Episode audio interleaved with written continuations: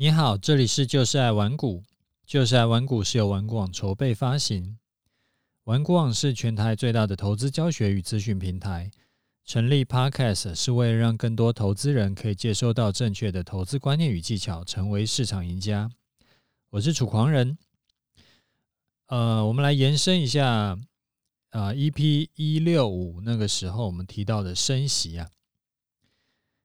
二零二二年会升息，升息是因为从去年开始，全世界通膨问题就越来越严重嘛。那在通膨问题已经失控到无法收拾之前，联联准会啊就会希望说可以利用升息把通膨的问题降温一点。但是从升息到降温通膨之间，它会有一个时间差。在这一段时间差中间，我们可以做什么来来应对？呃，才不会说眼睁睁的看着自己的财产呢、啊、被通膨怪兽一口口的吃掉。这个就是我今天想要跟你聊的主题。之前提到升息，那、呃、有一些听众就很关心这个议题啊，也问了我很多升息的问题。升息其实会影响到各个投资市场，像最近的不管是台股啊、美股啊，还是呃全世界的股市，其实就像呃我们讲一个不确定是不是适当的例这个例子啊，就有点像被被狗被电到了一样啊，整个炸毛，然后上下乱窜，然后鬼吼鬼叫啊。最近其实很多的股票投资人也都像。被电到的狗一样，这样就是很惨呐、那升息是不是会让股市下跌呢？其实不一定。那原本呢、啊，我是以为说这个就是升息后，然后股市就是涨多跌少。然后后来没想到，我们呃，我同事他们去查。就查了，呃，美国过去一百年来总共升息的那个的情况，然后对应当时的股市，你知道那个查出来的结果，这个也其实也让我蛮惊讶的。他们去查过去一百年的总共升息了十一次，结果十一次升息之后，你知道同期的股市发展如何吗？是像。最近的盘一样，就听到升息就暴跌吗？答案是完全相反啊！你可能猜不到，答案非常极端。十一次升息，股市上涨十次，只有一次下跌，而且平均的涨幅达到十趴之多。十趴是什么概念？就是从一万八涨到两万的意思。所以遇到升息，你要退出退出市场吗？也许你会发现说：“哎呀，我听到升息，我退出市场，然后等到哪一天我再回头去看股市的时候，发现说，哎，怎么不小心就比我退出市场的时候还要涨很多了？所以以过去的经验来说，你最好还是继续留在市场里。那可是最近不是就是股市就跌很多吗？”所以这个就是说，你不能只是傻傻的一直就留在里面嘛，你还是要用一些策略的嘛。你就好像像我们的那个啊波段交易的策略，就是我们是出场的点就还蛮漂亮的嘛。所以说，呃，等到过年完以后，那时候又可以再找下一个进场的机会。所以就是呃，有加上一些策略，会比傻爆要更。更舒服一点，而且那个胜率要更高一些。但是不管怎么样，你不能说听到升息你就决定说要要离开股市。那这个通常都以过去的经验来说，退出股市反而是会会后悔的。好，我们再来聊一下通膨哈。这几年呢、不管是那个有没有到几年，就这一两年，不管是运价啦，还有像原油啦，还有原物料，其实都涨很多嘛。那这个都是会影响到，呃，就是你的生活的。然后当因为奢侈品涨价，你可以不买，但是食衣住行这种必需品如果涨价，你就你就你的生活就一定会受到影响嘛。像最近呃有听到说，像那个食物要涨很多，然后那个蛋还买不到啊，蛋就是呃也也是涨翻掉了，这样不知道涨三成四成吧。那如果说又遇到那种就是薪水不一定涨，那薪水不一定涨，你要买的东西，你一定得要买的东西就变贵了，所以你的生活品质就一定会下降，那就会越过越赌烂。那这个其实就是一个呃，大家会听到通货膨胀会觉得不开心的地方。那通膨呢，其实就是要观察消费者物价指数。那这个指数的变化就是通膨的这个变化嘛。那以过去以这个美国的消费者物价指数来看，发现说美国的通膨也蛮可怕的，就是呃这一整年就以到二一年的年底，然后对比前一年二零年的年底，然后消费者物价指数涨了七趴。这个是四十年来的新高纪录。那什么七趴是什么概念呢？就是说你在呃前一年的年底，然后你想要买一台车，然后好比说一百万好了，那隔一年你只是隔一年，那那一台车呢就要一百零七万。这个就是这就是大家觉得很痛苦的地方，因为你的薪水不一定有增加七趴嘛，但是东西贵了七趴以上那样子。那这个只是平均值哦，因为有些东西它一定会涨得更多，可能涨两成、三成以上。那美国看起来很悲剧，那台湾有没有比较好嘞？这个你自己一定更清楚嘛。食物变贵，你买菜啊、买蛋啊、买买牛奶啊，诶，买牛奶有没有变贵？诶，不确定，但是我知道买蛋有变贵。那那个听说听说，诶，买肉也有变贵了，因为我们家吃很多蛋白质，所以说，诶，就是有好像吃东西的时候有变变贵的趋势这样子啊，加油也变贵，然后那很多地方的那个房屋租金也在涨啊，更不用讲房价了，就是钱会越来越不够用。啊，遇到这种烂事，你该怎么办？啊，回想起我们刚刚查到的这个数据显示，升息以后股市涨多跌少嘛，然后那个比例是十比一，所以说遇到通膨啊，遇到升息这种会让你感觉钱不够用的时候，你就应该更积极的投入股市，因为通膨会最大反应的地方，其中一个地方就在股市。股市为什么会上涨呢？有两个原因，一个就是。公司越来越赚钱了嘛，它的 EPS 越来越高，所以说用同样的本益比去计算以后，它的股价就上涨了。另一个原因是，公司其实可以不用越来越会赚钱，可以它的 EPS 可以完全不用成长，只要你的整个同业的本益比都往上调，你的股价自然就会往上涨。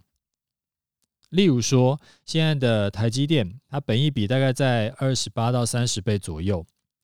那如果说整体呃全部的这个半导体相关的本益比都往上调个百分之三十，那台积电本益比变成四十倍，那股价呢也就会从六百多变成八九百，但是它的赚的钱可以完全不用不用增加。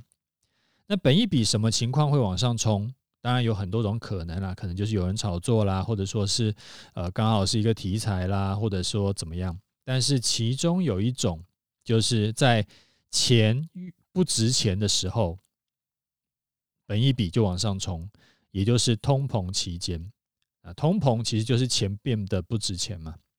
意思是呢，只要持续在通膨。你手中的股票就会持续上涨。我这边讲的是长期啊，不是说你明天那个手中股票就会上涨。因为为什么？因为一股的价值啊，它是用钱来衡量的，钱是那个单位嘛。当衡量价值的那个单位，就是啊，讲新台币好了，它的价值是往下掉的时候，你股票的价值就会反向上升。这个就是诶，我不知道怎么解释啊，反正就是应该蛮直观的意思啦。你你衡量它它的这个的单位是用新台币嘛，然后新台币的价值往下掉，所以说同样的股票，它就代表说它要用更多的新台币才能去换，意思就是说股价往上涨了。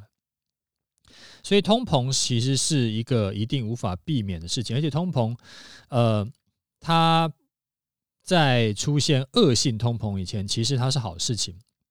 那反而是你把就是遇到通膨啊，最危险的其实就是把现金放在银行里，因为银行给你的利息是绝对无法打败通膨的。就像刚刚讲的嘛，你一百万在年初能买车，你在年底就买不起了。那这个绝对是你银行给你的利息，绝对是补不掉那个通膨的。但是通膨其实不难对付。因为通膨影响最大的就是我刚刚讲那个满手现金的人。如果你把手中现金全部都换成商品，或者说尽量换成商品，当然你还是要有一点现金啊，不然你不能拿金条在在买菜嘛。那不管是股票啦，或者是房产，其实都好，你就不用再担心通膨了。如果你担心通膨会造成你资产缩水，我给你一个建议，你可以。就是照我接下来讲的这些这样做，你先第一步要先去盘点一下你本身拥有的资产，就好像上赌桌以前，你总是要先知道自己手中有多少筹码嘛。我发现很多人不知道是他太有钱，然后呃，就是有钱到算不清楚，还是说太懒，他总是搞不清楚自己有多少资产，啊，这个会让你不知道说你应该要拿多少的钱出来操作。然后配置多少的资金出来到呃股票，然后配置多少的资金到其他的投资。所以第一步啊，你要先弄清楚你能够动用的资金，然后还有就是你的有一些死掉的资产是不是可以活化？好比说，如果你的操作水准很 OK，你也许可以，可是可能你操作水准很 OK，但是你的资金可能不一定够大。那这个时候，也许你可以考虑。就是你的，如果你手中有房子，你可以呃用房屋增贷借钱出来操作。不过借钱这种东西就是要比较小心一点，不要贪心。你可以借，但是不一定要借到满。例如说你借满，我们举例好了，例如说你借满是借一千万，那你可以先借个两百万就好，就是杠杆不要开满了，不然的话，那个有的时候。诶，很多人都觉得自己操作的水准很够，但其实这只是一个就是自我感觉良好而已。那你不要把杠杆开满，啊，可以稍微开一点杠杆，这样子可以加速你的获利的机会，但是呃也不会让你就是操作不顺的时候一次就死掉，就风险不会一次拉到太高。好，这是第一步。第二步呢，就是开始配置，你要配置在不同的商品上。像我自己就是放比较多的资金到我的终极投资组合。啊，你如果是有买这一套课程的，你就可以配置一一部分的资金进去。你还没有加入的，我会建议你就是加入一下。